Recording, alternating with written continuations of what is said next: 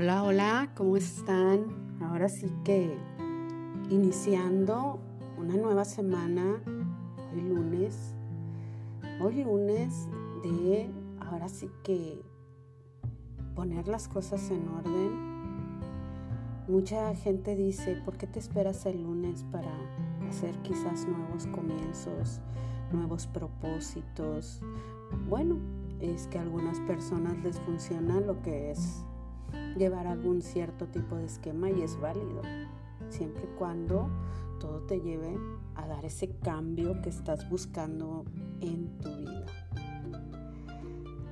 Entonces, hoy quiero hablar de los ciclos. ¿Qué es lo que tenemos que hacer para cerrar bien los ciclos?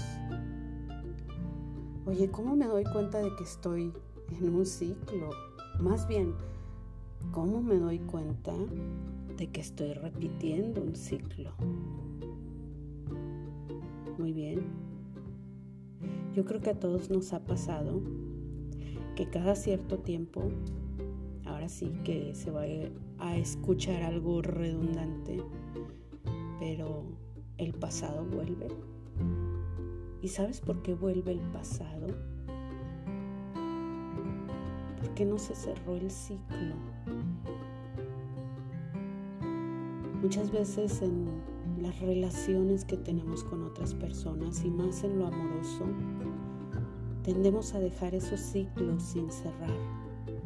Si la relación terminó de mala manera, si simplemente terminó y no se habló y se dijo lo que se tenía que decir en su momento, creíste haberlo terminado porque lo que hablaste lo dijiste desde el ego herido, desde el dolor. Ese es un ciclo sin cerrar. Y verdaderamente cuando buscamos la razón de nuestra existencia y, y queremos sacar esa mejor versión de nosotros, muchas veces estos ciclos sin cerrar nos entorpecen el camino. Entonces es muy necesario cerrarlos. Oye, pero sí, fíjate que me pasa eso. Hay una persona que conocí hace 20 años y de perdido una vez al año sé de esa persona y siempre terminamos mal. ¿Por qué? Porque traes el pasado de vuelta al presente, traes el reclamo, no lo has sanado, que entender que, que cada situación es un aprendizaje, que cada persona que aparece en nuestra vida nos trae un aprendizaje.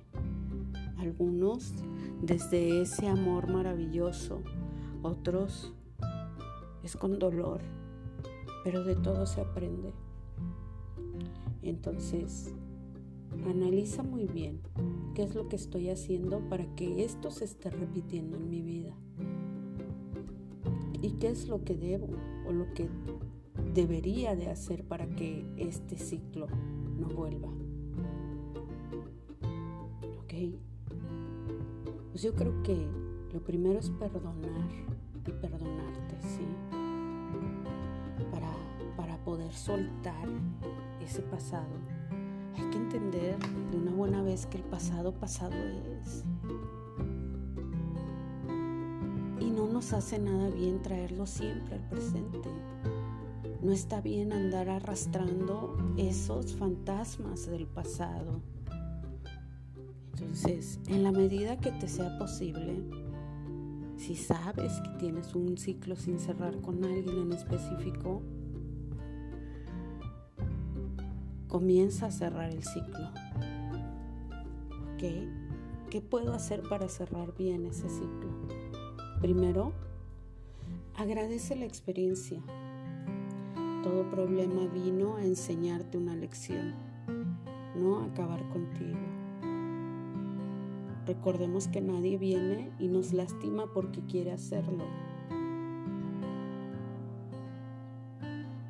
Vienen y nos lastiman porque nosotros nos pusimos en ese rol de víctima en esta interacción. Número dos, agradecele al espejo. Y con esto hablo en un sentido figurativo. Recordemos que cada persona, y no todas, pero sí la gran mayoría, puede ejercer el rol de espejo con nosotros. ¿A qué voy con esto? Que todo lo que yo veo en esa persona y me molesta, puede que esté en mí. Ahí tienes que hacer un balance y muy honesto de tu parte para ver si realmente eso que te molesta de la otra persona está en ti. Y si no, simplemente decir, yo te entiendo y sé que algún día lo comprenderás. Agradece a esa persona por venir a ser consciente lo inconsciente en ti. Número 3. No ames por necesidad o te volverás adicto o adicta a la compañía e incapaz de ser feliz solo o sola. El amor con carencia o el amor por carencia o necesidad no es amor. Número 4. No pierdas tus días pensando en lo que no fue, en tus errores o en lo mal que te trata la vida. El pesimismo atrae lo negativo. Recuerden, hay que vibrar bonito, hay que vibrar amor, hay que ser felices. ¿Sabes qué me cuesta? Escucha música que te sube el ánimo, canta, baila, ríe lo que tengas que hacer para elevar, elevar perdón, esa vibración. Número 4, perdón, voy con el número 5. No vivas siendo víctima. Las víctimas no tienen poder, no asumen su vida. Entonces, no te victimices. Toma la parte que te corresponde y levántate, sacúdete y sigue andando. Número 6. No desperdicies la vida intentando desesperadamente ser aceptado o aceptada. Muchas veces nos toca que nos quedamos sin amigos y dices, ¿por qué? ¿Hay algo malo en mí? ¿Por qué no puedo encajar? Créeme que en algún punto de tu vida encontrarás ese grupo de personas donde encajes perfectamente, donde todos tus colores brillen aún más. No te opaques por agradar a otros. Muestra tu brillo, no importa que deslumbres. No te opaques. Número 7. No desistas. Sigue tu sueño. Tu sueño no debe depender de la aprobación de nadie más. Que nadie venga a poner límites a ese sueño que tú tienes. Y cree en ti.